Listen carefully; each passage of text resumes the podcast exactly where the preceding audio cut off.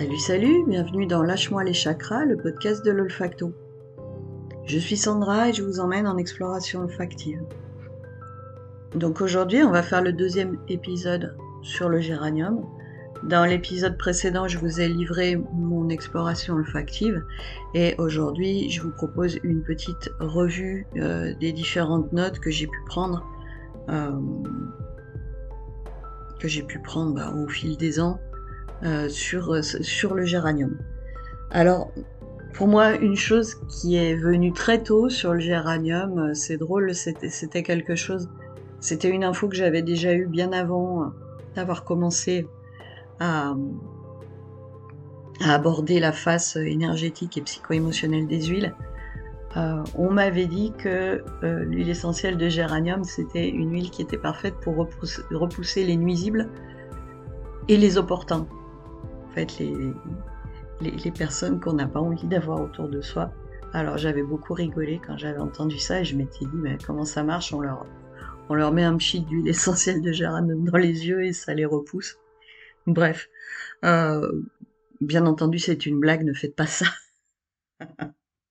J'imagine que mes auditeurs ne donneraient pas prise à, ce genre de, de truc, mais bon, bref, mieux vaut le, mieux vaut le, le préciser. Euh, pour autant, euh, je trouve que c'est une propriété euh, effectivement qu'on va retrouver dans son côté de protection énergétique, de repousser, de repousser un peu les, les miasmes ambiants.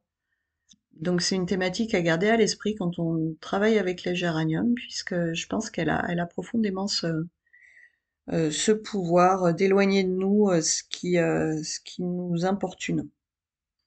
Alors, dans les notes que j'ai pu prendre euh, au fil du temps euh, sur le géranium, j'avais noté qu'elle crée le contact et l'harmonie. équilibrant, tranquillisant, atténue la dépression, console les angoisses, l'épuisement, le trouble du sommeil. Aller à la rencontre de nous-mêmes afin d'apporter le calme intérieur. Et ça, je suis incapable de vous dire de quelle source j'ai trouvé ça. C'est toujours la même histoire en fait avec mon, le, document où j'ai répertorié tout ça, il y a des moments où j'ai noté de qui venaient les informations et a d'autres moments non. Donc j'en suis désolée pour les auteurs euh, à qui j'ai pu piquer ces phrases. Euh, S'ils passent par là, toutes mes excuses pour le pour le non la non-attribution. C'est dans tous les cas, et, euh, ça c'est une info qu'on retrouve très souvent, c'est donc une, une huile essentielle du chakra cœur même si elle peut aussi nous aider dans les thématiques du plexus solaire. C'est une huile qui invite à, explorer l'amour et l'amour de soi en premier lieu. C'est une huile qui apaise le stress. Euh, donc elle va nous aider à, et ça je vous l'ai dit plusieurs fois dans mes explorations, c'est une huile qui donne le sourire, elle améliore, l'humeur, elle fait du bien, elle nous invite à plus de joie, euh, et en apaisant le stress et les craintes, ben voilà, elle va pouvoir permettre de travailler pour les personnes qui ont besoin de confiance en soi. Elle apporte vraiment l'aide sur l'ouverture du cœur. L'huile essentielle majeure du cœur, c'est la rose. Elle va préparer l'accès à la rose. La rose, des fois, c'est un peu brutal quand on a, quand on s'est senti très blessé. Donc le géranium, il va nous permettre de préparer ça. Et notamment, euh, elle va aider dans, tout ce qui est blessure, rejet, abandon, dévalorisation. Euh, elle va permettre de réparer en fait l'image de soi. C'est vraiment voilà une, une, huile de, de, préparation aux thématiques amour conditionnel, amour inconditionnel. On va pouvoir trouver une thématique sur la maturation de, la de cette thématique se préparer à, euh, mais aussi la, du passage entre euh, la jeune femme et la femme mature. On dit, euh, enfin voilà, on pourrait mettre la rose dans la maturité, la, la, la femme épanouie, le, le géranium pourrait être juste avant. dans la thématique du, du stress, chez Lydia Bosson, on va trouver voilà que c'est une huile qui combat le stress, les peurs et les phobies qui a un côté équilibrant et qui aide au centrage. Alors au niveau de ses propriétés physiques, euh, l'huile essentielle de géranium, elle va principalement se placer sur la peau. C'est vraiment une huile majeure de la peau. On va beaucoup s'en servir en soins dans les affections cutanées. Euh, elle est régénérante, elle est astringente. Elle est aussi hémostatique, c'est-à-dire qu'elle euh, elle permet de réduire les saignements et c'est une tonique cutanée. Et en fait, le lien qu'on va pouvoir faire entre ses propriétés physiques et ses propriétés énergétiques, c'est que c'est une huile qui va pouvoir servir quand on se sent mal dans sa peau. Euh, notre peau étant aussi le, le médium entre notre intériorité et le contact à l'extérieur. Et du coup, elle va pouvoir venir nous aider dans toute la thématique des, souffrances qui sont générées euh, voilà par notre sensibilité intérieure qui vient être heurtée par euh, ce que lui amène l'extérieur. Donc les hypersensibles euh, bénéficieront grandement à, faire un travail profond avec le géranium. Euh, chez Lydia Bosson, on trouve aussi qu'elle aide en cas de dévalorisation, qu'elle apaise les colères, euh, aide en cas de résistance, de blocage, développer la féminité. La féminité, c'est une huile yin, hein, le, le géranium. Alors, chez, certains autres auteurs, on, trouve qu'elle est dans l'équilibre et qu'elle est autant yin que yang.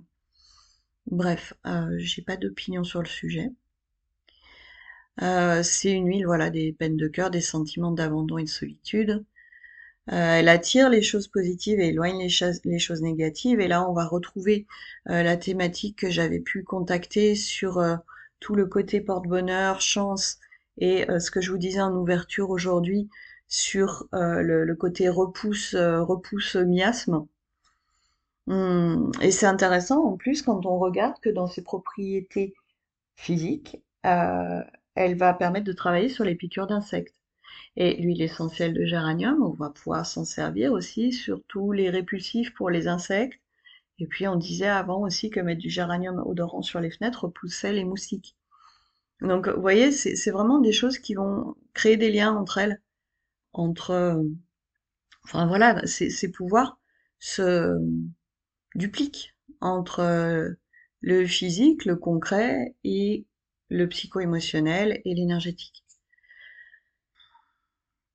En fait, grâce à son, sa capacité à attirer le positif et à éloigner le négatif, on va pouvoir l'utiliser pour créer un environnement, pour créer une atmosphère euh, joyeuse, euh, positive, etc.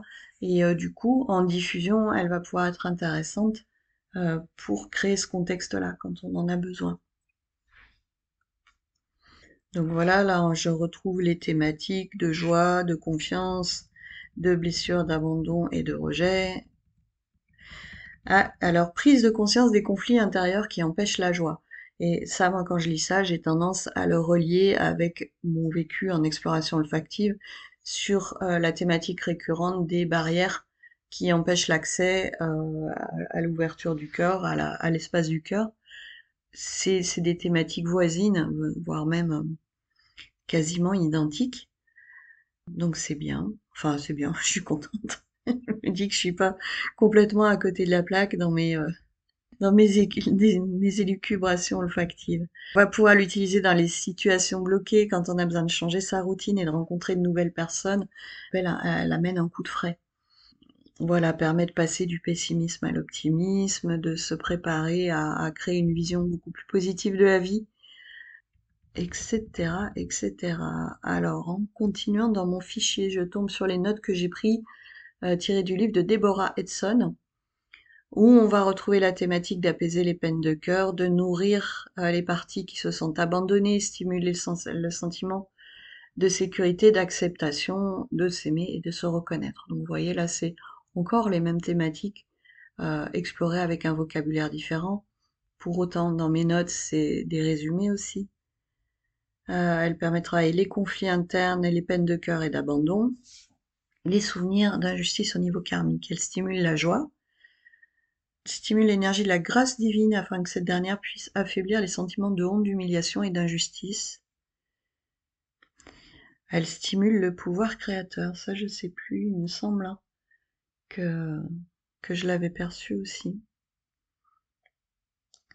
C'est vrai que je gadouille un peu euh, parce que bah voilà, j'ai déjà attaqué d'autres plantes. la mémoire étant pas mon grand talent, des fois je sais plus où j'ai trouvé quoi. Alors, euh, cicatrise les trous et blessures du corps émotionnel, surmonter le sentiment d'abandon et de rejet. Donc là, pareil, c'est une redite. Hein. Considérer une expérience comme un enseignement, elle dilate le chakra du thymus pour, pour euh, l'acceptation de soi, éveiller nos capacités. Le chakra du thymus, c'est aussi un chakra qui travaille fortement sur la joie. Alors, dans un autre livre de, Monsieur Bitsas que j'ai, elle est indiquée comme une adaptogène, c'est-à-dire qu'elle peut être à la fois stimulante ou calmante.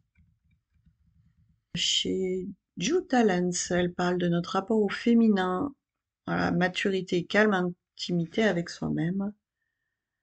Euh, prendre du recul par rapport à nos ambitions au monde des apparences pour se rapprocher des valeurs du cœur, mettre du baume sur les blessures du cœur et s'écouler nos émotions, apaisement et réconfort au cœur blessé.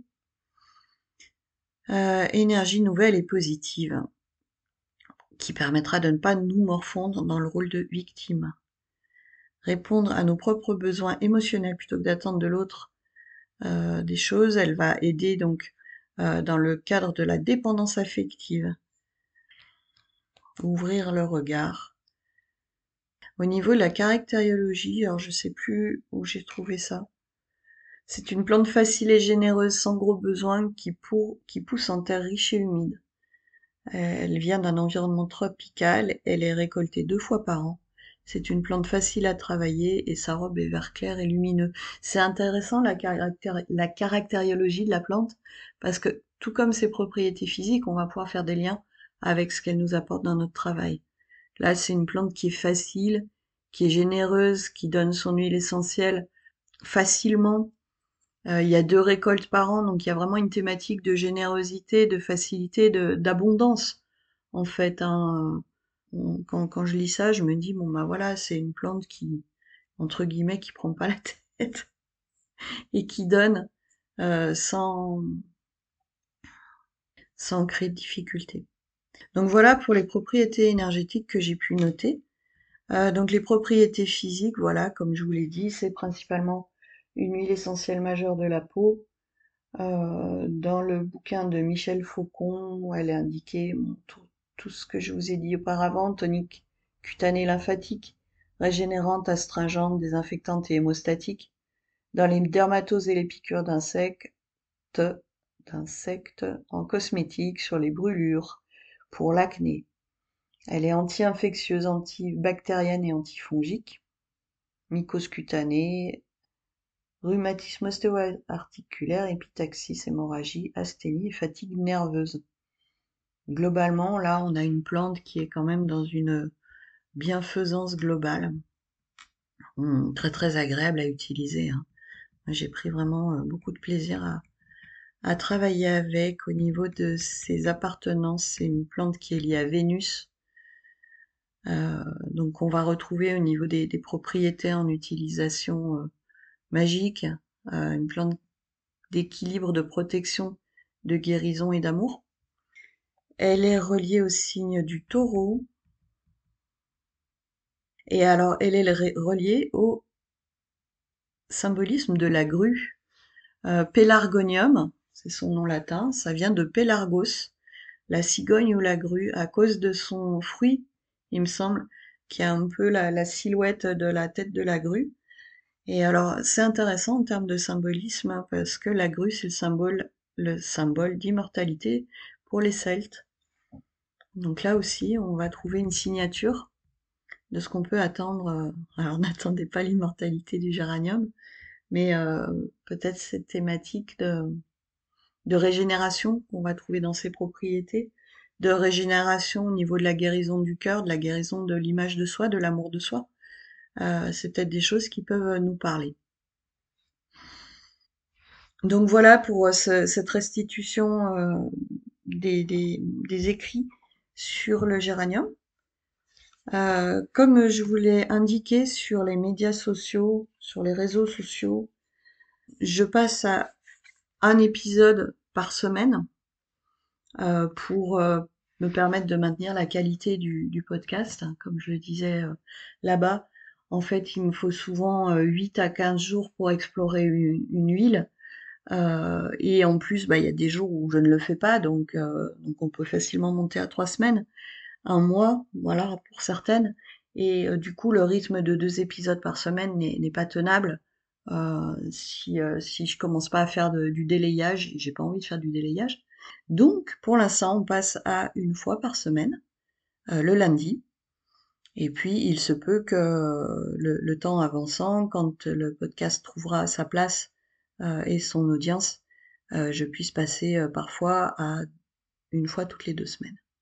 Quoi qu'il en soit, abonnez-vous ou mettez-vous des alertes euh, ou suivez-moi sur les réseaux sociaux puisque j'indique à chaque fois quand il y a euh, un nouvel épisode qui sort, comme ça vous serez averti des, nouveaux sorties, des nouvelles sorties d'épisodes. Sur ce, je vais vous dire bah, merci de votre soutien.